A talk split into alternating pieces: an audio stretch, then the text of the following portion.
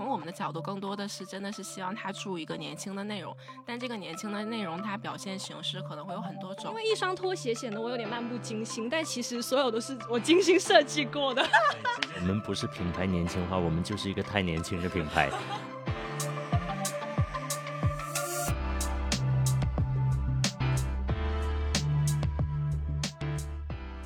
Hello，欢迎收听《超级大玩家》。超级大玩家是一个普通话的访谈节目，我是 Trace。啊，有一段时间没跟大家更新了。在这一期开始之前呢，首先先跟大家宣布一个新的情况。这一期的节目，我们跟以往的节目有了一些不一样。在不久前，在一个多礼拜之前，在广州的线下，在一个大家都有机会会去到的一个地方，在广州的东山口搭建了我们新的、全新的一个可以让大家看得见、一起来互动的一个录音室。这一次是第一次邀请嘉宾，让大家都还在一个正常的营业时间、走过路过可以看到的一个状态下去录的这一期节目。那今天我们的嘉宾。呃，你们自我介绍一下吧。好了，好了，好了，先恭喜一下 Trace，就是之前期待已久的唱片店终于开了。然后我叫 Fiona，大家好，很久不见，然后也很高兴能和大家一起来聊一个，就是我日常也非常期待可以一起跟大家去探讨的一个话题，就是说都市青年想要怎样的一个商场。今天有我们的好朋友 Betty，然后来来个自我介绍。Hello，Hello，大家好，我是 Betty，然后也非常感谢 Trace 这次的一个邀请，然后刚好。也是跟熟悉的 Fiona 一起去录一个我们年轻人都很感兴趣的一个主题。那其实也是因为自己工作身份的原因，所以对于这个话题一直以来都是有两者的一一些不一样的看法。那刚好这一次跟大家也聊一聊。今天呢，我们的话题，如今的都市青年到底想要一个怎么样的商场呢？我们三个在一起的时候都聊到了很多关于。年轻人啊，跟商场有关的话题，因为不只是我们这个店开在了一个广州，也算是在，呃，号称广州法租界的一个区域的一个，这是可以说的吗？小商场里面的一个 上海安福，对上海安福，对对对，号称广州安福路的一个地方，既是一个黑黑胶唱片店，也是一个录音室，而且是能够让大家在路过的路人都可以看得见的。这个店的开业也引发了我们对很多广州的将来会出现一些年轻人的一些商业的形态或者商业的一些环境的一些变化的一些讨论。同时呢，更是因为 Fiona 和 Betty 两位都是可以算是在这个领域，你们的工作就是跟这个环节商场这个环节密不可分的。所以你们到底是做什么的呢？其实我们两个就是有想过很久，就是要不要。呃，就是在像就是这个节目里面介绍自己所在的项目，但是我们还是想就说保留一点神秘感，所以我也想给各位听众们做几个关键词，也可以看看大家可以在评论区到时候跟我们互动，猜一下我们是哪个项目。像刚刚 Trace 介绍的是一名比较以在世代出来做的一个招商的角色，那我所在的项目其实是广州去年新开业的一个比较新的商场，那它是主打策展型的一个商场，它的地理位置应该是蛮多广州。人一个记忆深刻的地方，那它是以前广州东站旧宜家的一个位置。到时候也欢迎听众朋友们跟我们在评论区互动一下。对，那我在商业的地产领域是大概三年，然后一直也是做的是商业招商相关的工作。其实我自己所在项目的一个情况，就也是像刚刚 Fiona 一样，就大概说一下一些关键词，看看大家是否能够猜到。我这边主要是在做一个城市更新，然后它是有一些历史和。文化，同时又是多方参与的一个开放式街区项目，其实也是外来人，包括本地人，然后包括老年人、年轻人都会去感受、去游逛和去消费的一个项目。我们三个都作为一个生活在广州这样一座啊大湾区的非常重要的城市里面的都市青年，同时呢。又是在工作的领域里面跟商场的这个维度密不可分。我呢，就是成为了一个新晋的租户，对吧？然后今天邀请到了两位商场招商的朋友们，虽然他们两个刚才没有去具体说自己到底在哪个商场，但是。我相信，如果对广州比较熟悉或者生活在广州的朋友，其实蛮容易猜的，因为他们两个的项目都可以说得上是生活在广州的年轻人。都有可能经常会听到的地方，而且是两个不同面向里面很有代表性的、很重要的一个会让年轻人接触到的商业项目。虽然今天没有具体说是哪一个项目，但是如果两位的东家啊品牌爸爸觉得节目还不错，以后呢可以付费揭晓这个答案的。呃，其他项目觉得不错的话，也可以投一下。对，对对对，说到这里，我们先回归一下作为。都市青年哈，平常的周末我们都是怎么度过的？我们的店刚开嘛，那最近这一段时间，其实我是没有怎么度过周末的。那因为从这个店的画图到装修到到开店，自从开了这个店以后，我相信以后很多周末我也没法像正常人的一样去度过了。那我也想听听看你们最近的周末都是怎么度过的。这个问题就是从我刚刚就是听到之后，有突然去想到几个关键的词，因为其实确实因为身份的原因，然后就会导致平日和周末它是跟工作都是息息相关的。但刚刚就是有突然想到几个词语，然后一个是去身份化，然后还有一个就是这种公共的一个街区的感，还有一个社交空间。然后以及就是治愈，因为其实现在就是在疫情常态化的情况下，大家越来越多的去由室内走到室外，所以就是对于我自己来说，就非常希望在周末的时间可以去逃离在工作圈子内所接触的一些人和事，就非常希望把自己回归到一个消费者，然后去感受一些很新鲜的事物，跟朋友之间探探店，然后去看看展，以及去感受一些新潮的运动，也跟可能。跟所有的年轻人也一样，会采取这些的一些感受。其实更多的是希望找寻到那一种松弛的感。其实我觉得它是一个对我来说可能是比较日常的一个问题，因为我本身是一个社牛嘛，所以我可能周末就是一定是闲不住的，就是我是那种会提前一周就要约好朋友说下个周末周六周日要做什么的，但是可能我也会匀一部一部分的时间就是留给自己一个人独处，就是 emo 就思考一些事情。但是如果说跟出去外面社交的一个时间的话，我更喜欢就是看店，然后看展这样东西。但是可能广州，因为它其实看展的。内容现在还相对于比较少，那更多的可能还是说，因为疫情之后嘛，也很难说去一些短途旅游，可能更多还是说是以一些街区探店去为主。真的是因为职业相关，真的逛商场逛得多，周末自己反而是会比较少去逛商场，就更喜欢去一些街区的项目，或者是像刚刚 Betty 提到的，就是会跟一些户外然后 nature 相关的这种，比如说一些轻型一点露营的体验，这种去度过自己的周末。对。听你们两个的回答，虽然我知道这里面有一部分是因为工作的原因，你们本身就工作在一个商场的环境底下，所以是的，听起来你们都蛮想逃离这个环境，对对，到了周末都想都想换一种不一样的生活的方式，就离开商场这个环境。你刚刚也说到露营。露营其实好像这两年非常的火，在这一年会非常火。对对对，露营和飞盘，对对对，这两种都感觉上有那种逃离都市生活的山顶洞人。对，其实你们觉得这个算是现在都市青年越来越慢慢形成的一种情感上的一种新的需求吗？所谓的那种逃离都市感。怎么说呢？我其实之前有思考过这个问题，因为其实从去年开始到今年，就是两个比较风很大的，一个就是露营，一个是飞盘嘛。那它其实它发生的场所，它跟以往不同，就是它更多的是在户外的一些比较开阔的这个场所。其实我有思考过，会不会跟疫情有关？可能更多的是一个是精神层面上，因为其实呃，二零二零年疫情，大家在家里都被关傻了，其实对户外会有一种非常憧憬的感觉。那还有一个关于社交互。货币的这个东西去参与，像飞盘，然后露营。很重要的一点，可能对于我来说哈，也不是说装逼，就是比较实在的是，因为哎，一个是可以有一个比较自然的环境，可以交到一些朋友，然后聊到一些事情，还有一个就是比较简单，就是可能说拍拍照，然后那这个照片其实也可以分享在一些大家玩的小红书啊、Instagram 这些平台，那它其实又有一个分享，因为其实我是觉得现在的一在世代是比较讲求一个呃精神上的认同满足，然后他们也不是很喜欢去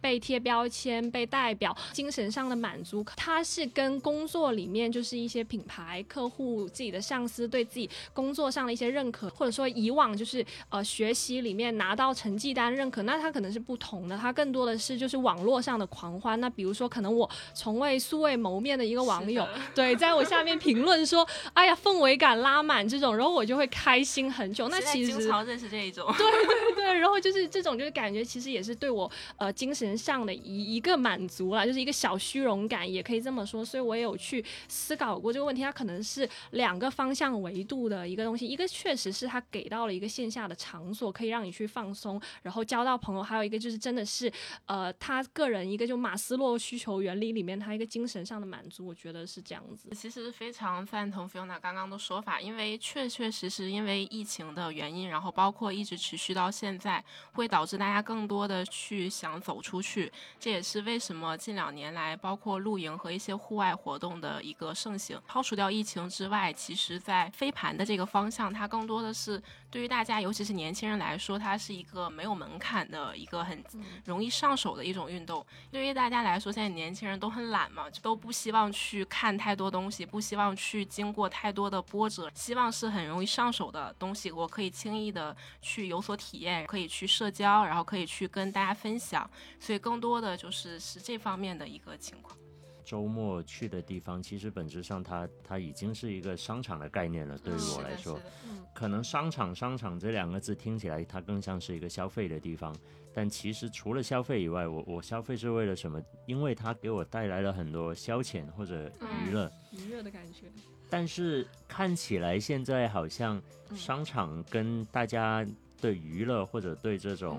周末想要去。过一种不一样的生活状态的渴求开始淡了吗？是觉得开始不一样了？概念对，感觉概念不再是一个封闭式的空间。对，这个昨天其实我跟另外一个也是做做商业，但他是品牌方的朋友也有在聊，就说疫情之后，就像可能以前呃家庭客群的需求，它肯定很大一部分需求是去像宜家那种家居店，然后还有一种就是去超市。但是现在因为你线上配送非常发达，像盒马先生这种，就是一键订货就能到家，那降低了他一个可以去到商场的一个一个一个目的性的东西，但其实商场现在其实看到像天环有些地方，它人流量其实还是非常好的，也是今天想探讨说，哎，那其实就是商场它为什么就还可以驱使它现在还是有一个驱动力让它去商场呢？先稍微打住一下，因为我觉得有必要在这个地方我们稍微的各自听听各自的一个定义，你们是怎么来定义或者理解商场？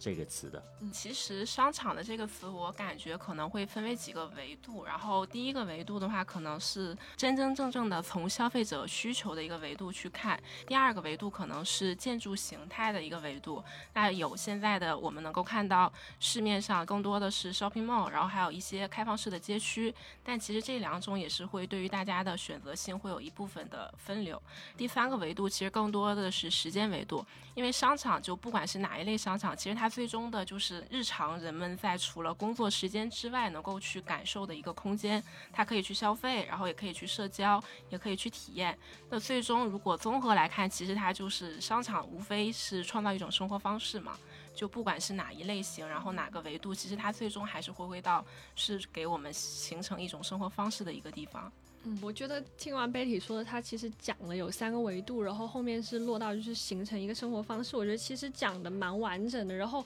对于我来说，商场的话，我可能理解的就是封闭性的一个盒子的空间。但其实随着现在越来越多，比如说街区商业，然后独栋的一些商业，还有像一些创意园类型的商业，那还有像我们今天录制这样的一个地方，它是有一些呃旧改物业微文旅的性质的话，那它其实就是我。我觉得现在的商场的定义它会比以往更宽泛了一些。像东山口的话，其实像庙前西，它那边有一个东山百货嘛。那其实小时候我感觉这种也算是呃商场。现在其实定义商场它会比较宽泛，但我是觉得简单理解的话，它还是一个场所，是可以去消费、去呃 social 的一个地方，然后也可以去形成不同的生活方式，或者说看到一些不同的概念内容。像呃 K 十一他在做的一些东西，他会把一些艺术展带给大家这样子的内容。对，过往谈论商场的时候，它都是一个具体的项目。就一个一个盒子，对吧？比方说像 K 十一也好，天环也好，我们现在在讨论的这个商场，它其实是一个更开放的概念，它是一个聚集了很多商业的元素，给我们带来一些周末也好，或者说平日也好，一种生活方式的娱乐的，解决我们这个需求的一个。空间或者场所，为了再明确一点，因为我还是脑子里面有点好奇，我就以今天我们所在的这个地方啊，是，那我们所在的这个具体的暴露地方了，对，我也欢迎大家来我们做 个广告，做个广告，对，This Joker 的录音室和黑胶唱片店就在。欢迎大家广州东山口，在非常非常越来越热闹的一条街，超到风湿骨痛的一个地方。对，广州的风湿街，呃，也号称啊，就我们私底下随便号称的一个广州版的安福路 的一条街，叫庙前西街的一个全新的一个商业项目。它是一个由老建筑没有很老了，就旧的一种建筑去改造的一个新的，集中了很多。年轻的品牌、潮流的元素的一个商场吧。嗯，对。那其实本质上它的全名应该是叫做一方东山创意园嘛。哦，对。其实从性质上来说，就像这个园区的名字本身，它是以创意园作为它官方的一个名字。嗯。那但是特别是一楼和二楼，就我们所在的二楼，呃，其实本质上它还是一个挺商场的一一个环境的。这个创意园是个商场。我们应该也不会有太多的问题。那你觉得东山口算是一个商场商场吗？那就要看我们就是大家怎么样去定义商场的这个名词。因为其实商场就像刚刚我们也都有聊到，在大家目前来说的一个内心的概念当中，其实它更多的还是一个密闭式空间，然后它是被。嗯，可能是不管是开发商也好，或者运营方也好，是被规划，然后是被有设计。像东山口这样的地方，它更多的是没有一个很完整的组织在统一的去运营，而更多的是真的有时间演变，然后包括可能由这些好玩、有创意的主理人们，然后好玩的品牌，一点一点的去孵化，然后和慢慢形成的一个。嗯，有意思的一个社区吧，应该是这样来形容。对，所以我们提到商场的时候，实际上我们更多的是在讨论一种被人为规划出来的一种状态。比方说像法租界或者像东山口，它其实更像一个自自然然生长出来的一个一个环境。是是。既然是商场是被人设计出来的，我也想请教一下两位，就是作为商业地产领域的专业的人士。其实一个商场很专业，也没有出道出道时间比较短了，没有很专业。哎，我的好奇就是商场其实是怎么被设计出来的？其实大家对于设计这个概念，其实我觉得一个商场从零到一，然后甚至到一点一点五一点，就是就是要更好的一个状态，它是有一个呃方法论的程序。当然就是说要怎么做去。呃，一些不同的东西可能要更去看商场的定位。那其实我也可以大概的跟大家分享一下，它一个比较程序化的一个东西。那它商场我们拿到一个位置，那我们肯定会去做它一些周边的调研，会去调研它周边现有的客群，然后它周边的一些呃人口的数据。那像写字楼、住宅这样的扫描，那我们会剖析出来周边它客群的一个人群的画像。那还有很重要的一点就是，像以前大家会讲的说 location location。Location，location 就是呃地理位置。那我们肯定会去剖析它所在的呃附近的一些交通的条件。那其实交通条件它又可以像辐射到很大，像 TOD 它是不是有去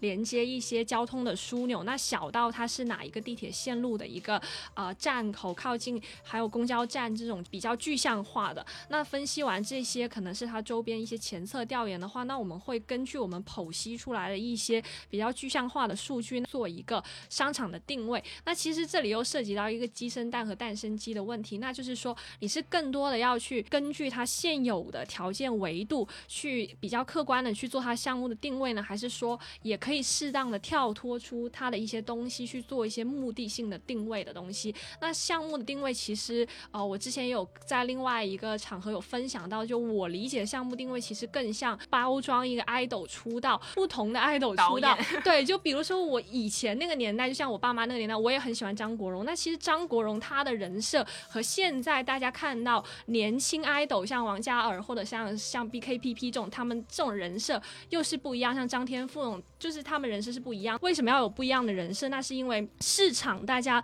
观念认同的需求会不一样。因为在消费的那一波主力的人他在变，也就是像现在很多 luxury，他的客群也是一直去在变。这个就是延伸到我们会去倒推他去做一个项目的定位，那也可以理解为人设。然后那做出来项目定位之后，那我们肯定是会去接着去丰满它的骨架和内容。那这里我其实想分两个维度讲，一个是物理空间上的，还有一个就是说是它一个感性认知上的内容。那物理空间上的更多就是指我们拿到这个商场，我们要怎么样的去规划它里面每个铺位的面积，然后根据它的工程条件去定它的业态。内容感性内容上的是我们是会根据它项目的人设去填充不同的内容。比如说我的人设是张天赋这种偶像型实力派的歌手，那我们的餐饮可能我举个例子就会放比较网红一点点的餐饮，就是又又是保证他的品质，他唱歌唱的好听啦，人又要靓仔这种，那就是他装修一定要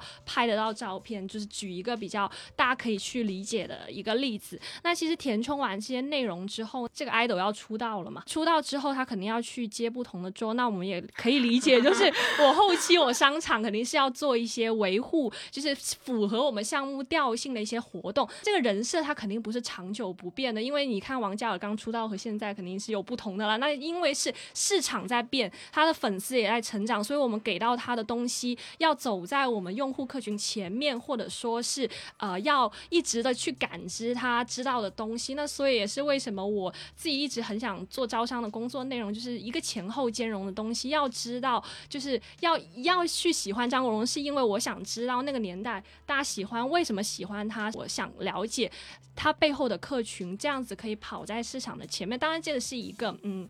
比较理想化的状态就未必我们能做到，但是就是啊，怎么设计出来的话，我就是用一个 idol，他从呃出道到包装，到到后期维护和他再 upgrade 一个平台，就是对对对，大概是这样子。但是就也想听听 Betty 他的那些看法。其实刚刚 Fiona 对于这个问题的回答已经非常的全面，而且比较细致，同时还用一个非常鲜活的一个例子给 让我们可能大家更有所去清晰和了解，因为其实原。本我也是跟他的想法是差不多一致的，但可能我再稍稍的有给大家一个总结性的。就是一个内容，对于商业公司，他会去算一笔账，就是来判断说，那这个项目是不是可以做。就像刚刚 Fiona 有提到，然后再到后续的一些，就是我们的一个定位，然后在这个定位基础之上，肯定是要去做各种的一些客群的调研，以及周边竞品的一些分析，然后再进行一个差异化的定位。那同时在这个定位确认之后，那我们再进行一些，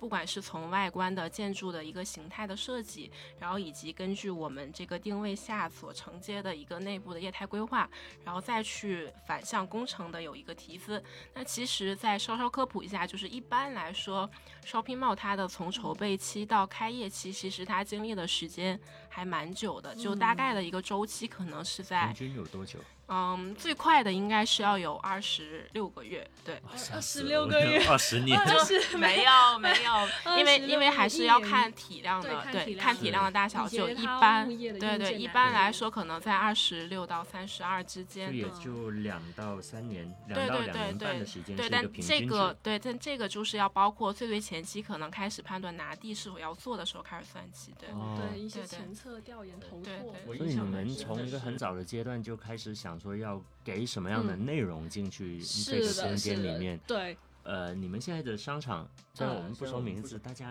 都可以去。差点要对，刚刚其实已经说了，基本上都已经知道了。对，就广州的老的市区的宜家，有些朋友可能聪明的已经想到了。那这个项目现在又变成了一个新的，也可以说地标了，包括很多年轻人都会知道的一个场所，因为它汇聚了很多呃很年轻的品牌。你们是？怎么样会形成这么一个想法？说，哎，我要做一个跟市面上好像我们在广州能够看到的商场不太一样的，无论是从高端还是说从这个行业好的角度来说的话，好像大家更会拿像太古汇啊或者天环这样的商场。那但是你们的商场又是一个蛮不一样的选择。关于说为什么当时会想到要去做年轻消费立场这个东西，其实也有几个方面。一个是在于它的跳脱开它地理位置周边的客群的话，我们是我们的团队是有一起去研判过。首先是广州现有的已经开出来非常成熟的，像也做的非常好的，像太古，那它是主打重奢这种。那天环它是另外一个定位了，然后还有 IGC 这。些，那我们其实是发现广州还没有一个是。把年轻潮流文化做到极致的一个商场，我也想在这里强调一下，就是关于年轻这个定义，其实我们一直我们团队并不是说要以年龄去定义年轻，我们更多的是指一些新消费的场景内容和一些新消费品牌，以及追求新东西去打卡去尝新的那一部分的客群。那消费力场的话，其实我们也做过一个对比，因为当时候我们是也有。去上海和成都的一些项目考察，上海的项目像 T S 淮海这种，就是因为说你们是广州版的，不不不敢不敢吧，真的就是不敢，因为当时它是我们一个当时候我们做调研非常好的一个灵感的来源。那它是呃中国首个，也可以说是反正就是首个策展型的项目。那当时候我们去看完，觉得它的模式是真的非常好，所以才是也想在广州做一个呃定位为策展。型商业的一个项目，但是大家也知道，其实城市的不同，它在地文化，包括它消费习惯，就已经是非常不同，所以我们才提出要去做一个更落地，因为其实广州人他的消费会更加的落地性，那所以我们才对更加 local，所以我们就提出来说，我们是想去做。年轻消费力场一个很直接的，就是 Q 到了一个消费力的这个东西。对，当然这个其实是我们整个团队当时候头脑风暴和调研了很多出来一个结晶。就可能我在这里未必说的是呃这么具体。那当然也像 Trace 刚刚有提到，就其实这个项目出来之后，也蛮多文章的头条是喜欢说是，哎拿我们和广和上海的 TS 淮海去对比，其实完全就我们也是觉得不敢当不敢当，因为。其实我们也一直很强调的一点是，我们是非常知道自己做的还不够好的地方，没有达到满分的地方。因为其实商业项目它本身就不是简单的请客吃饭，它可能是更多是要讲究一个细水长流和慢工出细活嘛。它跟人也是一样，其实没有人，尤其是现在年轻人，他不喜欢说被标签化、被定义和重复的说你像谁谁谁。也其实商场也一样，我们也不希望说像谁谁谁，因为他每个。个商场，它背后它的地理位置、它的团队、它操盘手、它的认知、它各种其实都是独一无二的，未必说呃是要以一个很具象化的打分去评判。那我是觉得 T S 淮海它真的是一个非常好的。可以说是中国标杆化的项目。那其实人群画像有什么不同的话，因为我去上海的话，其实还蛮喜欢去安福路还有巨富场那边去逛嘛。那你会发现那边的人穿着打扮上的话，我是观察了蛮多次，他们喜欢去去 logo 化和标签化，可能更追求一些 designer 的设计，就是一些年轻设计师出来的一些品牌，不并不一定一定是要说叫得出名字，他们更喜欢更偏好是这种，他们不在乎说它单价是高。高或者是低，更注重的是它穿出来的质感以及能不能达到一种标新立异的感觉。那其实会蛮卷的。广州话，我拿对标说东山口举例子啊，你会看到很多穿拖鞋或者是穿直接穿个背心，然后背心是很宽的那种。口哪有这种？有，我上周潮人好对对，这个是一个画像。对，然后有一些的话，他可能会打扮的就是比较辣妹 Y Two K 这种。那我想讲的是，为什么我 Q 到拖鞋是真的是我们老广一个文化性的东西？那它可能是当时候我来东山口也穿了拖鞋，是为什么？因为我也是我的小虚荣感，就是一定要卷的，有一种不经意 的感觉。对，又不是那种一定是，就是因为我也也蛮喜欢买一些就是 designer 品牌的衣服，但是可能就是我还是觉得我自己可能更加接地气一点，就是全套。对，不能全套，一定要就是。经意的流露。对，一定要搭一个，就是可能搭一个是很货的那种，就是一定是 OK 的。然后下面穿一个拖鞋，再穿个袜子，然后这个袜子一定就不能是纯色的，所以就是卷到又有点不是很卷，就是因为一双拖鞋显得我有点漫不经心，但其实所有都是我精心设计过的。对，这就是 广州潮人的接地气，对吧？对，开玩笑，对，也欢迎大家在评论区一起探讨一下。对，对。代替呢？你们的项目又又是另外的一种代表性，是是是。总结的话语，你们这个项目也算是一种文化项目。嗯，在一个广州非常有历史性的一个街区，它也承载了很多所谓传统文化不一样的意义。意义。在这一两年里面，我发现它其实是跟年轻人的生活很多的接轨的。对对对。但同时，它又是一个很以传统文化为它的。主要一个很重要的 DNA 的一个项目，是哎，在这个这个平衡上面，或者说从你们就一个第一人称的视觉，嗯，你们是怎么来看这个选择，或者你们的现在的这个状态的？其实像嗯，刚刚确实也有说我们那边的一个情况，然后相信大家可能也有大概的去有猜到是什么样的一个项目。我们那个项目它是处于广州就是老城区的一个区域，那其实那个区域也是最代表广州，因为广州本身一也是一座就是千年商都嘛。那像我们那个项目，因为考受限于它是一个就是多方参与，然后又是有各类已经被标好的一些标签之下，然后我们才能去想，那怎么样能够去融合多方的一些想法，去取得一个平衡。是我们那边也经常会和东山口这边会有一个比较，就大家会说这两个项目是有哪些相似的点，哪些不一样的点。但其实像我们那边，它更多的可是用一个非常友好的一个词语来形容，可能也会更代表广州，就是它会更具有包容性，因为它是本身就是建筑也好，或者说一些内容也好，它是很传统的，然后是会有一些文化的。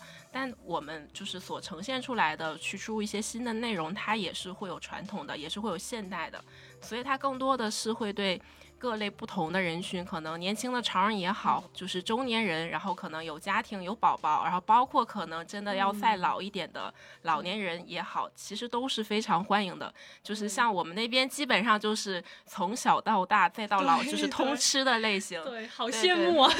但其实，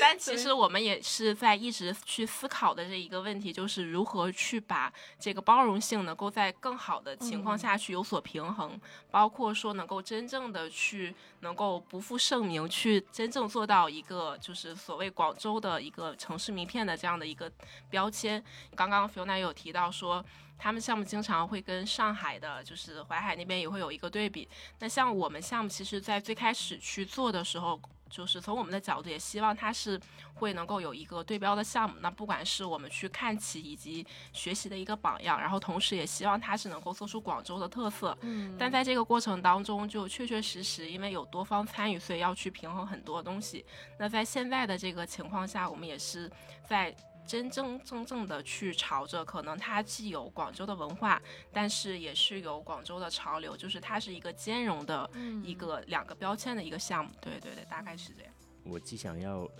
有表达到广州本土的一些文化，但同时又希望是年轻人觉得酷的东西。你们想要怎么样的商户和品牌？是你觉得，哎，这个就是我要的感觉？嗯，其实这个问题的话，就是包括我们之前跟品牌也好，就是包括跟公司也好，就是都会有一个去探讨和沟通的一个问题。本身它受限于建筑形态的一些因素，会导致它呈现出来的状态是传统的，可能偏沉重的这种。但我们从我们的角度，更多的是真的是希望它注一个年轻的内容。但这个年轻的内容，它表现形式可能会有很多种。那一种是本身品牌就是连锁的品牌也好，或者特色的品牌也好，它在我们那边的呈现，它可以是从就是外观上看，它是可以去年轻化的，然后可以去定制化的。但是如果说从软性方面的内容呢，它可以去定制化，去有一个多元式的复合空间，然后也可以再通过日常的就后续所有的推广的内容，它也可以是年轻的，可以是多方向的去有所组合。那对于我们来说，它也是一个新旧交融的一个呈现的内容，对。因为我们两个其实更多可能，如果说抛除开就是我们的工作角色，其实有时候我们也蛮想，就是蛮好奇，Trace，因为你是作为一个品牌方租户嘛，对，非常想了解，对，然后就是想看看你们，我我有两个问题想问，一个就是说商场对于你们来说是是否具备是怎么样有一个盈利的东西，是否就是怎么样是驱使你们这个品牌是想进商场做活动，有什么驱使力？还有一个就是因为刚刚我们有聊。到到像 Betty 就是讲到的是一些呃年轻文化和一些传统文化兼容的一些东西。那其实对于品牌方来说，他的角度是怎么样去做这个兼容的东西？或因为现在大家都喜欢去讲品牌年轻化，但其实真的有没有去做到？我们也是想听一下。对，首先啊，在前面我先声明一点啊。我们 This Joker 这品牌，我们不是品牌年轻化，我们就是一个太年轻的品牌。好的，好的，get 到了。所以，所以以下我要说的话，可能不一定有特别大的代表性啊，因为我们还是一个非常非常新的品牌，然后。呃，进入一个商场的环境，对我们来说其实也是一个新的尝试。尽管我在过往的工作当中，多少也也以不同的角色参与到这个过程当中，但是作为一个老板吧，或者说租户吧，对一个一个租赁人，在签合同的时候要写自己名字的这种。还是第一次的一个尝试，跟你们分享一下我的整个，也说得上是心路历程。听一下，听一下。我呢，大概是在去年过年以后就开始从上海搬回到广州生活了。回来的原因也是希望说能够呃，在自己更熟悉的一个地方去做一点呃，去去。有意义的事情，说起来也是。那具体一点说的话，我也希我也希望创造一个什么东西，创造一个新的品牌，在大家熟悉的地方开个店。那尽管最早的想法，坦白说，其实不一定是一个黑胶唱片店，因为我本身的工作更多是跟呃设计家具啊等等的一些相关。只是在这个过程当中，慢慢慢慢的，通过一些线下的市集。大家对我在这个唱片的方面的兴趣都很强烈，这个印象也是蛮深的，让我慢慢去想法上有了一个转变，然后也觉得哎，这个事情我其实本身也是我生活工作的一部分，也自己也很喜欢。那慢慢就有了 Dis Joker 这个品牌，呃的比较完整的一个概念和想法。至于说到地方呢，它不是一个。马上决定的一个过程，前前后后可能有个三四个月。嗯，我是在不停的去了解和接触广州的不同的地方。虽然我也是一个广州人，嗯，呃，从小在广州一直生活到大学毕业，嗯，但是在过往的八年里面，绝大部分的地方我是在上海度过的。当我真正搬回来了以后，我也在用一种外来者。或者说一个新人的心态去重新去了解这个城市。嗯，那在我在上海生活的阶段，我住的地方包括我的工作当中，离离法租界也很近。好所以 其实法租界是给我在上海的生活，呃，特别是对一些酷的年轻品牌，呃，会聚集的一种场所，留下了一个很深的一个印象。它也是。对我来说，一个想象当中，也许很美好，也许也是很很想去追逐，或者说去寻找一个像这样子有这样子感觉，呃，它不一定非得是一个像法租界那种小资调调，或者说呃什么都是最酷的那一面。嗯。但是我所指的这种是很多东西，包括这里的人、这里的嗯。品牌、这里的店，它不是突然间开始开起来的。嗯，而是随着几年甚至更长的时间，一点一点的把相似调性的人聚到一起，是的，呃，是的相似调性的品牌聚到一起，甚至到今天的安福路，可能这些品牌又升级到了一些对走在更前面的。对对不选择商场，选择了安福路。对，那在别的媒体的信息也甚至了解到，现在安福路的租金可能已经比很多上海嗯的不错的商场都要贵了。我也在一直在想，嗯那为什么在上海的时候，我们都爱去法租界？呃，法租界它其实也不是特指哪一个地方啊，虽然今天安福路它可以说是最被关注的其中一条街道，嗯嗯但是它其实法租界官方有一个名字叫恒富风情街区，哦是吧？是的，是的，其实它从衡山路一直到复兴路整一片，在这一片里面，它是一个，首先它是一个居民区，你会感觉到酷的人都爱住那边，就 这里面包括很多，因为我工作很早的一段时间是从事广告相关的行业的，广告行业里面有很多的外国人，然后这帮人基本都住在那个地方，哦所以会让你感觉，哎，好像这个地方的人本身在这个地方活跃的人就就挺酷的。嗯当然那边租金也嗯也挺贵的嘛，嗯所以能住在法租界，你打车的时候很有消费力，对，那另外一方面呢，也是我觉得那个业态是很吸引人的。我可以把一个周末的时间完完整整的放在那边。那我选择去法租界，给到我的不是一个单一的选择，我最终是呃去到法租界，但是呢，我做了好几件事情。我就以安福路作为一个例子，嗯。嗯。在上面有几家不错的小画廊，经营了十几年的我我嗯非常尊敬的一个家具店卡萨，卡萨卡是。萨，一整栋老洋房。像素然这样的品牌又会把很酷的子品牌的店开在那，然后那边也呃也有很好玩的一些餐厅、嗯。喝酒的地方，呃，甚至是女生的化妆品的店嗯，是画眉也开在那嗯，野兽派也在那。其实 它是一个很丰富的，它不只是有一个单一的品类，而是它有很多种不同的类型。这里面既满足了你逛街、买东西，而买的东西也很丰富，有各种不一样的东西。如果你再愿意嗯再往其他的道路，这法租界的其他区域去走走，对，它有很多很好玩的东西，而嗯这些东西都是大家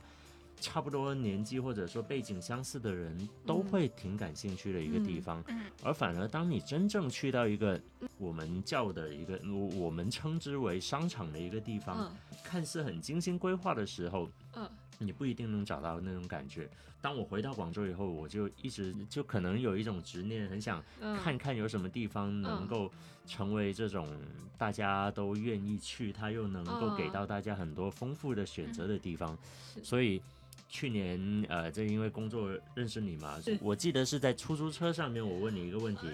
出租车？哦，OK，忘记了。背景音乐可以切一个，开玩笑来继续你们周末都会去哪里？其哦实这个问题我不只是问你，在那个时候我刚回广州，呃。之后的那半年一年的时间，我几乎见到每个我身边的嗯。每个朋友，我都会问：哎，你们平常都会去哪里玩？就周末都会去哪里玩。对？听了很多的答案，但是嗯。这些答案里面，可能东山口算是其中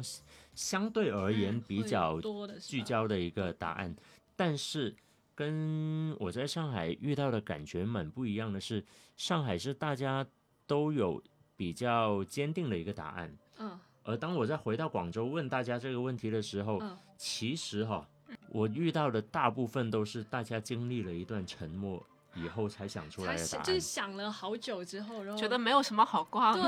然后疯狂搜索出来之后想到一个答案，哦然后讲说，哎，东山口是这样吗？就是对，所以我其实一开始去思考这个问题的嗯时候，我是有点怀疑，那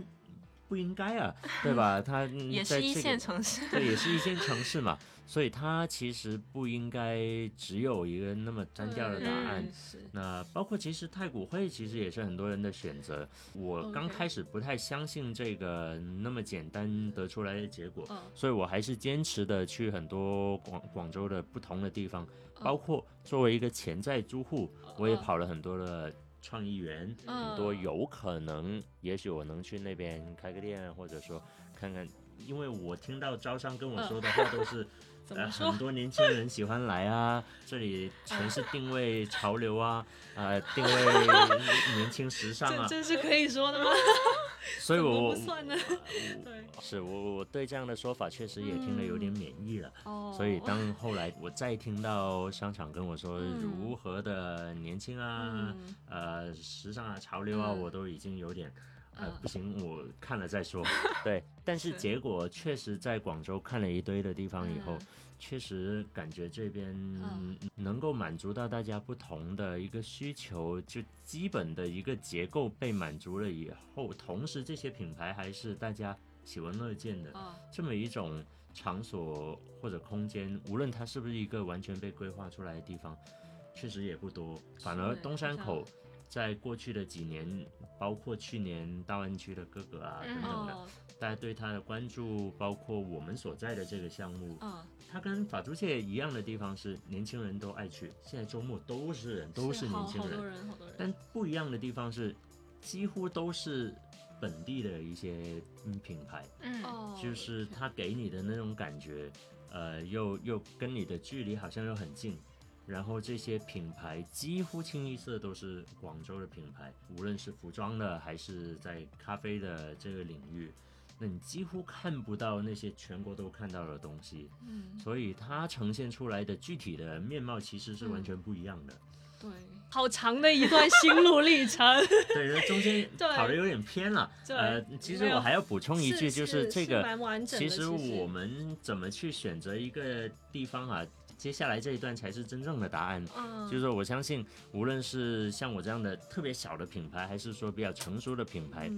都必须会经过一个阶段，就是你首先得知道你自己，你自己是谁，要你要什么，要什么，对吧？在你这个阶段，你到底想要达到一个什么样的目的？你能承受怎么样的一个？资金上面的一个付出，你又愿意去付出多少的精力和钱和还有人力的成本去呈现你希望给到大家看的一个样子？是的，是的，呃，双向的。说到大家，就是你所谓的你要面对的一个消费的群体，嗯，你的这个群体到底是谁？因为我们现在。主要的一个跟大家接触的载体就是产品的层面，就黑胶唱片嘛。嗯。无论怎么说，无论现在听黑胶的人是不是越来越多，我们都是一个很小众的行业。嗯。所以对我而言，排在第一位的肯定是客户是否是会对我产生兴趣的。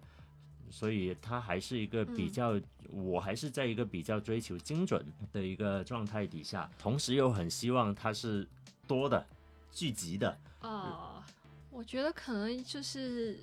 一个比较关键的一个逻辑吧，就其实无论是做呃体量大一点的，还是说刚起步，还是说比较成熟，还是说它在发展一个上升爬坡期的一个品牌，那它其实很关键的。我我自己认为就不一定是对的，品牌爸爸们就是轻喷，就是可能是我觉得一个脉络就是活下去嘛，要先活着。那其实如果是起步期的话，可能他们也想去有一个矛盾点，他们起步期其实他们需要更大的曝光量，那他们肯定是想选择人流最好，然后展示性也是最好的位置。但其实对于商场来说，它也需要借力于一些成熟品牌的流量。那首先这里就会有一个矛盾点会在嘛？那其实如果说是爬坡上升期的品牌，它其实会有跟商场更多 bar 的的一个条件和空间。那所以其实这里又对于商场它又会有一个矛盾，因为它要在呃商务条件一些东西上去做一些置换或者做。做一些退让，去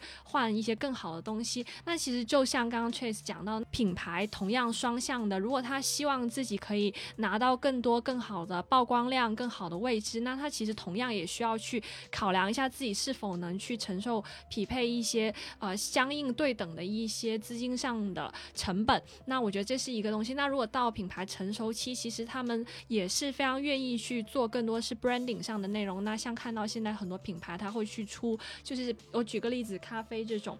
那以往其实咖啡品牌可能呃起步就是大家都以为觉得是像星巴克这种，那其实现在很多咖啡品牌它也会去跟很多服装或者是呃一些生活周边的品牌去做联名。那其实去出这些 crossover 的话，其实他们肯定不会说在营业额就是纯卖货零售上去给予很大的厚望，它更多的其实是去做它 branding，去做它社群文化上的一些内容。那这个已经是逾越到它盈利的那。那条性质了，那更多的是去往 branding 的一些东西去走。你说很多年轻的品牌现在在一个店里面会加入很多不同的元素，让它去成为。呃，就更更生活方式，或者说一个跨业态经营，同时在经营的对对对一种现象。嗯，因为这个现象在我们现在这个其实蛮蛮蛮常见的，好像。对，就我们左右隔壁这些邻居的商户，已经成为了一个很普遍的现象，是很普遍，好卷呢。几乎每家都有咖啡在里面，是是是。然后本身做咖啡的现在也开始不止做咖啡，做周边。你们是怎么看这个现象的？其实这个也像刚菲欧娜有提到，就是它每个品牌会有不同的阶段。对于品牌来说，可能说它刚开始起步，它对于自己的定位更多的是把本身产品做好，然后把品牌本身做好。那可能对于相对成熟的这一类品牌，它会去考虑我如何去更大的能够对于消费者心里有一个比较明确的认知。因为确实现在在这样的市场环境下，就是大家都说太卷了，不管是咖啡也好，或者说。可能我们日常所看到的餐饮，或者可能真的也是就是零售潮牌这一类，其实大家都在去玩差不多类似的事情，都在去跨界，然后可能去找一些话题和曝光。但回归到本身，其实还是要看品牌自身是在怎么样的一个阶段。其实这个也是回到刚刚就是确实有说，那我最开始为什么去选择在东山口这样的一个地方去落地？本身如果说品牌它。而且又是小众，然后又是刚起步的品牌，它更多的是需要去考虑就是产品和品牌本身。那最好的一个情况就是。不管是成本低，还是说它本身这个项目的人流的基底，而且精准客群更多，然后同时它可能受限的情况不会太大。因为如果要是在正常的 shopping mall 里边，那肯定是相对应的，就是曝光量会更大，但它的成本会相应的提高，而且受限会很多。那这样可能对于就是大部分的小众品牌来说，是一个相悖的一个东西，对。这些业态的一些上面的一些变化，或者一些新的一些形式、新的一些趋势，本质上是不是因为，嗯，现在当代的都市青年，或者说这一群年轻的消费者，其实他们跟以往的消费者不一样了。我其实是是这样的，是这样，因为就像刚刚就是我们也一直有讨论，就品牌它也在去不断的变化，但其实在它的变化也是因为市场在变嘛，其实就是供给和需求的这样的一个关系嘛。因为确实现在就是大家都能够很深刻的去感受到，自从疫情发生以来到现在，其实已经有三年的时间嘛，就大家都在说青春刚几年，就是疫情 又过了三年。对对对，然后到现在就是今年年初开始，可能各个一线城市连接连续的这波疫情，会导致大家其实越来越多的去慢慢的把最开始的生活方式、消费方式、一些生活习惯，其实都有所去改变。对于品牌来说，包括可能对于商场方来说，大家也要去思考能怎么样在这样的一个形势下去能够。结合当下的消费者，然后有所去做自己的一个突破，因为更多的现在的消费者其实都是慢慢的从室内走向室外，然后从以前的可能真的就高频次的消费、冲动消费，慢慢到现在的我可能只是高频次的去体验和感受，然后慢慢的去导致真的大家现在感受到，就可能零售行业大家都在回归到线上。从商场的角度面对这种变化，你们会有什么？Oh. 特别的一些想法，或者是或者手段手手段嗯 手手段有点有点狠呢，这个词 不不敢就是探讨一下怎么去适应这个市场上的变化吧？可能对，因为其实我是觉得两个方面吧，一个可能是商场自身内容的一个同步的更新调整，还有一个是我是觉得商场现在可能要更多的去讲求一个氛围感。那我就是先讲，就是说内容上的怎么去同步的更新吧，因为其实现在大家肯定是会更多的喜欢去到户外，比如说有一些街区了。那其实我觉得可以在商场内同步的去引进，也是我刚刚讲到第二点，就氛围感很重要。那因为商场它其实已经固定，可能它有一些硬件条件它是死的，它没有办法，我就是一个盒子型的空间，但是我一定要让它感受到一些户外的感觉。那我觉得可以去在内容上去引进一些是具备这样子 DNA 性质的一一些品牌。那我举个例子，像深圳的山池咖啡，那它其实是农夫新衍生出来的一个主打有点山系 urban outdoor 风格的一个咖啡的品牌，它给到人的氛围其实是会有一种呃在户外的一种感觉。那它其实是氛围感，因为你一进门就会看到它是被绿植拥护着的。那它也会出一些呃，可能是你平时去户外露营可以用到的一些生活周边。那这个也是我刚刚提到的一个是氛围感，因为你很多条件已经框死了，那没有。搬关没有关系，其实可以去商场室内，通过你引进的租户去达到这样的氛围感。那像野蛮生长，它其实也是，它是一家嗯买手店。那它里面就是 Armylogy 它新出来的一个买手店的线。那它其实里面的品牌呢，也是以 Urban Outdoor 去做一个主打的。那它里面的装修会更偏向于是木质调，然后也会去放一些帐篷这种，就是营造一种是户外的感觉。但是它实际上是在商场里面，但是没有关系，还是这个氛围感。包括它的店员其实也会讲求说穿的很有氛围感，让你感受到好像我就在露营，我就在哎，因为它也有点 vintage 的感觉，我也在逛一些以前日本的古着店这种感觉，就是一个氛围感。对，本身商业它也是一个瞬息万变的一个行业嘛，就想说的这个点，其实就是如何去适应变化，其实还是想去说，它最终还是要回归到本身这个商场的一个定位，因为这个定位其实，在不管是最开始还是说随着时间的演变，那它是没有办法说去跟随市场的环境去变化的，就是这个定位它肯定是始终都是坚持这个目标，只是说它里边的内容和它的空间和它的场景，包括不管是品牌和活动也好，它是怎么样随着市场去有一个变化的。像我们项目那边，它可能确实是因为天然的一个优势，它是一个很开阔的一个户外街区，那其实有充足的一个户外空间，然后同时也有一些室内的这种独栋的建筑空间，所以它的一个活动是可以多元化的形式来呈现。然后同时又是因为就是所处的一个历史环境，它有的历史的相关文化，然后同时又有一些现代的内容，所以说它的活动像刚刚提到。它真的是可以，就是丰富多彩，可以是传统的，然后可以是现代的，也可以是年轻的，也可以是潮流的。然后包括它的一个呈现形式，我也可以是跟真的现在所流行的市集相关的，然后包括可能真的是音乐相关的，然后可能展览这些相关等等，其实我们那边都有所去尝试。但回归到最根本的，其实我们还是想去通过这些不断的活动，能够让本身场内已经存在的商户，能够让他们真正感受到这个项目它对外对于消费者一个最终的一个定位是怎么样的，然后本身给到场内的商户，它实实在在的去有一个。相当于就是一个替代率的一个提升，然后同时也希望能够可能对于我们后续新想要的一些品牌能够有一个带动。那其实回归到根本还是我要对于我的消费者 to C，然后对于我的品牌的商户 to B，可能这两端是要有一个就是围绕着这两端的一个商户和内容来去做我们的一个活动。对，作为一个招商，其实还是非常能够去影响一个项目。很多方面的一个走向的，但是我也很好奇，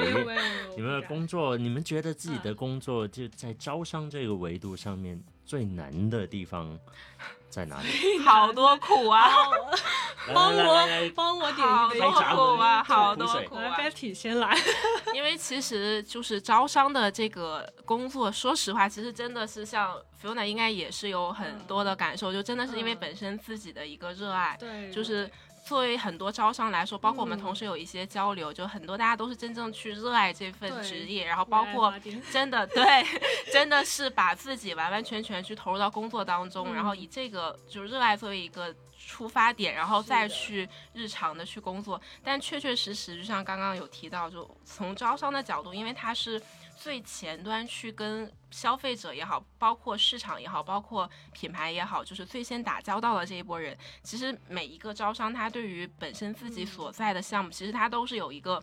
可能说自己的一个理想或者梦想就希望这个项目所呈现出来一个自己所期望的一个状态。就像刚刚前面有提到一个词，就是可能真的从招商的角度，他把自己去想象成一个导演，就是我在去导的这个项目当中的一些，不管是演员也好，嗯或者说一些戏和桥段，希望它是以怎么样的形式来呈现，嗯。然后最最终可能我的观众和我的消费者会买单，嗯。真的是把自己去带入这样的一个角色，但确实在可能日常的工作当中会受限于多个方面的一些限制，可能确实要考虑的就是不管是公司层面和品牌层面，嗯。包括可能个人的就是情感方面，嗯。然后也要去平衡时间，因为嗯毕竟时间的这个节点还是会有一定的要求，然后包括要平衡品牌它的一个内容也好，或者它的一个商务也好，然后多方面平衡之下，那再去呈现怎么样的一个状态呢？确实可能现实和理想还是要有差距的。对对，但是像包括可能相信 Fiona 也是，我们也是一直都是在朝着自己所期望的方向去希对对，希望自己的项目能够真的一点一点的，就是越来越好。对，干一行恨一行没有，你干一行爱一行。其实因为当时候，我觉得我是因为从小到大非常喜欢逛街，真的很喜欢逛街，对然后又喜欢探店，然后当时候读书的时候还去了一个服装店，就是 Hollister，当时候做 part time，然后好不容易就是发现了一个自己未来职业觉得是可以你去做的用爱发电的一个东西吧，所以其实很多时候困难其实真的是天天都有，但是支撑自己下去，当然是因为对这份职业的一个呃热爱。那其实困难，我觉得更多的是在于你要去，因为很多，因为无论他是品牌方，还是说你呃你的老板啦、团队啦，然后其实它是一个沟通上的东西嘛，那是人与人，因为每个人他的想法、他的认知都是不一样样的，但是把他们聚合在一起，就是可以把不同的租户放在一个厂里面，那其实就涉及到很多线的去沟通。具体要概括什么困难的话，其实我也很难讲，因为真的每天都遇到困难，从出道到现在工作，其实哦，从对也是碰到了很多印象很深的一次，就是可能很多人觉得招商就是简单请客吃饭，但是我记得我做。人生第一张 deal 的时候，就第一张单的时候，是真的，呃，喝到吐了，就吐到了我家 楼下门口。其实我酒量没有这么菜的，但是就是因为真的喝太多了，太紧张了，对对对因为第一刚出道的时候酒量也不是这么的好。那其实就是我想说的一个，就是并不是说你跟客户喝下酒为为为哈就可以签下来的，其实它中间是需要很多沟通。那这个沟通的底气是来源于，并不是单单是说你对项目清晰的认知。所以我经常跟呃我打交道的一些品牌方强调的就是，没错，我可能是在呃 A 或者 B、C 地方工作，那这是他给到我的一个。啊、一个 background 的一个东西，但很多东西是来源于我日常的一些积累。我平时可能会去看探店，喜欢看电影，喜喜欢去追星，因为所以我才知道当下最新发生的一些什么是这些东西。除工作以外，背景我对项目认知，它给到我身上的基因，然后可能是也有可能是我的亲和力，我比较社牛的一面去吸引到那些就是愿意跟我合作的商户。那我觉得这是可以支撑我去沟通的东西。当然，因为我出道时间比较短嘛，其实是说 对说到 professional 专业这一一方面，我真的很坦白讲，我专业度是不够的，因为专业度我觉靠得的是个人魅力。不是不是不敢说，我觉得专业度这个是一定是就做招商、做商业地产这一行，专业度一定是要去根据你实践的经验去积累的。因为其实我大学本科也是。就学完公共管理是学房地产的嘛，所以其实基础的方法论是有的，但是很重要的一点还是实践。所以我觉得，因为我现在可能专业度不够的时候，我更多的是会去补足自己沟通上的很多东西，就为人处事上的很多东西。所以我觉得三个东西很重要，一个就是去解决困难很重要，一个就是 passion 真诚热情，然后还有一点，我觉得。除了专业度以外，我也觉得是今年我复盘很多东西想去分享的一个，就是做招商，我觉得要做到狠而无心。什么叫狠而无心？就是说你要去了解人性，除了善良的一面，因为以往我很喜欢去了解人性它好的一面，就是彩虹屁嘛。那其实你要去了解人坏的，就是恶的一面。为什么不是让你去害人，而是让你去更明白博弈的过程，你可以拿到什么，跟他 bargain 的。Back back on 的这些东西，就大概是这样子。你提到博弈这个词，我就很 如何博弈？博弈，你们都是如何跟你的租户品牌们博弈的？有没有什么？好怕聊完这期节目出来，我不失忆。对，我给你 两个方向，可能转行，是是直接原地转。对，两个两两个方向吧，就是有没一，嗯，有没有什么品牌是你们特别希望他来？然后你们是怎么把他吸引过来？然后或者说有没有另外一种，就是他很想来，你们是怎么把他拒掉的？我觉得我这两个情况，我这两个情况，我第二种情况都这两个情况我都没遇到，因为其实就是招商的话，可能我自己个人我就是比较喜欢。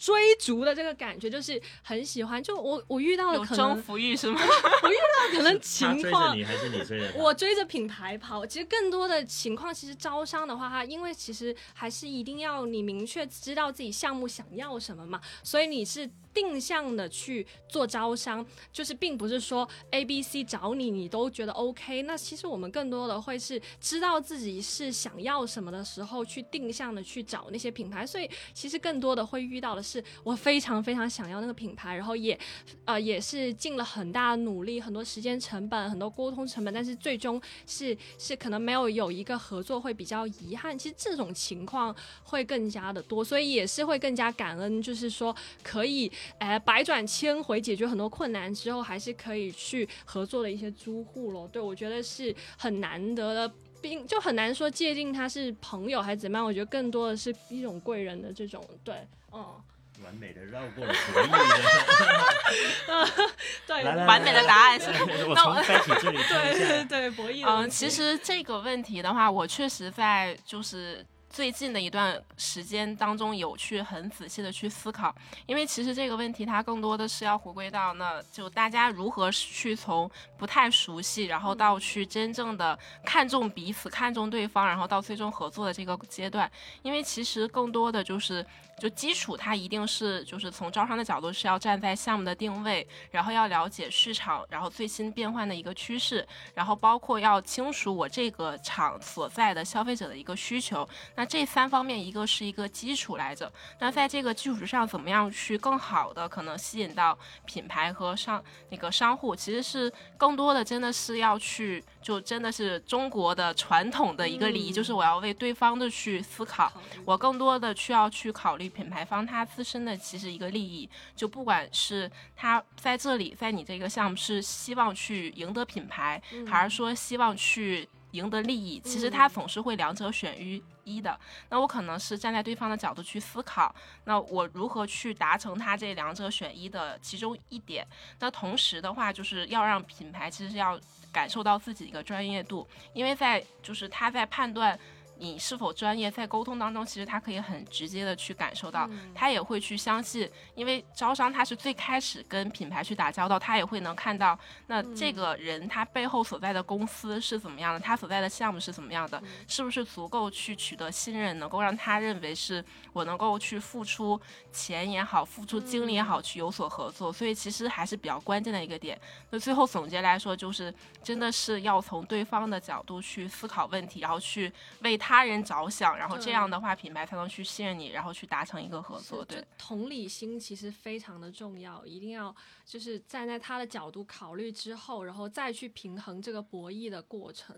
对，它肯定是一个两者。博弈相互去是去考量的一个过程，但还是是一个双向才能达成合作的一个东西。结果对虽，然我们用到“博弈”这个词，其实说到底还是一个真诚的沟通啦，就互那互对对对，相满足互相对彼此的需求。其实有点像刚刚说的，就是跟谈恋爱有点 有点相可像，能可能是如这何互相吸引。这个聊天先，这个对这个主题我可能要 get out the chat，这但我觉得还是蛮像的，就是两个人怎么就是匹配得到这个东西。对对对，最后，我们稍微总结一下我们今天的对话，我们聊了很嗯多关于现在都市年轻人的一些呃心态啊，一些对于商场的一些嗯需求上面的一些转变啊。嗯，那到最后，我们要就就接着你刚才把招商、把商场跟租户的一些关系比喻成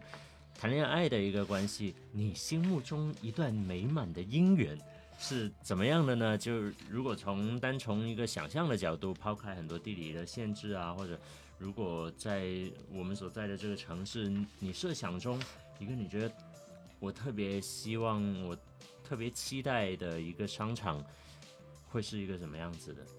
其实就是这个问题，我也是有去很好好的、仔细的去思考。就是现在相信大家都知道，这个一个地方就是阿那亚，就嗯不管是我任何，不管是内同行的人，还是说跟品牌方的人，还是说圈子外的人，其实大家都在去讨论这个地方。然后这个地方其实是因为去年大概年初的时候，就是也是因为工作的原因，然后偶然的去比较深入的去了解到这一个区域。那它是在就是北京旁边秦皇岛的，就是一个地方，就被。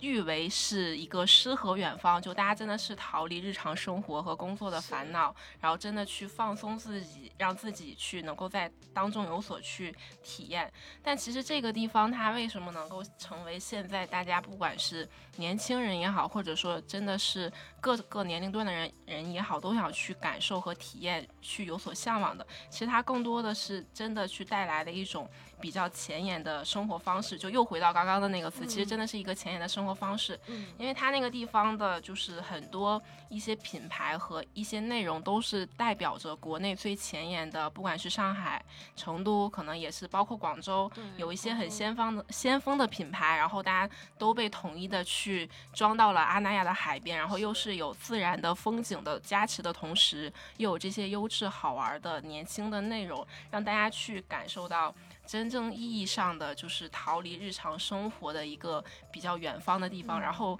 同时又是有不断的一些社群和活动，让大家真的是很向往，所以也一直在考虑，啊，有时间一定要去一下。是的是对，种草很久，也是种草很久的一个项目。那个阿那亚，对，因为很感觉有点乌托邦的感觉，对对但是它里面有很多自己本身已经很喜欢的店，像广州那个 OK Center 好像在那边也有店，对，然后还有像 DOE 巴士的 band 这些都有，大家也以后有机会也可以去一下，对，嗯，然后那我们也期待对。在我们的身边也能够会出现越来越多，呃，聚集了各种我们向往的生活方式的，无论是品牌还是商店，还是各种好玩的一些项目、展览等等的，都能够越来越多的在我们生活的半径里面去出现。是的，嗯，那今天也是非常的高兴，我们在这个录音室里面有没有一种特别有状态的感觉？有是有，就是有点聊到嗨的就那种，就担心里面有些内容放出去，可能就对，这是可以被封杀对 是吗？对，剪辑师把握一下，拿捏一下度。对，好的，那我们今天的超级大玩家就来到了尾声，我们就准备告一段落，然后也是期待我们接下来的嗯，节目，包括超级大玩家，包括我们是的 Disc Joker 会制作的越来越多不同的节目，都能够在这个新的录音室给大家能够及时的看到、听到，一起来参与到我们的这个录音的过程，也希望。呃，你们享受今天作为第一场的嘉宾非常的这个享受。过程，对，很 enjoy，对，然后也希望就是听众朋友们一定要有空要过来打打卡消费。对，就是过来这边逛逛，然后支持一下这个唱片店，肯定不会是城市最后，然后感受一下主理人的热情和专业。是的，谢谢，广告。对，然后我也很期待在这个录音房，我们能够越来越多酷的人、有意思的，人，过来，特别是我们生活在大湾区。是呃，有意思的朋友能够来到我们录音室，一起来讲讲他们对很多事情的一些看法，他们在做的有有意思的事情。对对，其实就是强调一下，就是不论对错，其实我们讲的东西都就大家各自有各自评判的东西，其实就是。各自观点的一些探讨交流，也欢迎就是以后有更多的一些呃品牌主理人啦，或者说是一些呃商业的项目，或者说是做策展的一些策展人，然后 anyway 都可以过来我们这边录音室一起去探讨交流。对，对大家对多多多多交流多多交流。对。对，如果在听节目的各位对于 Fiona、对于 Betty 在招商或者在商场相关的一些问题有任何的疑问，或者有任何的意见想跟他们去探讨的话，也可以在我们的评论区里面写出你的答案，我会转给他们看的。好的，好的，我们也非常期待非常期待。对，就千万不要评论区是空的就可以了。好，那最后的时间跟大家说一声拜拜，拜拜拜拜拜拜拜超级大玩家，我们下期再见，我见们。下期再见。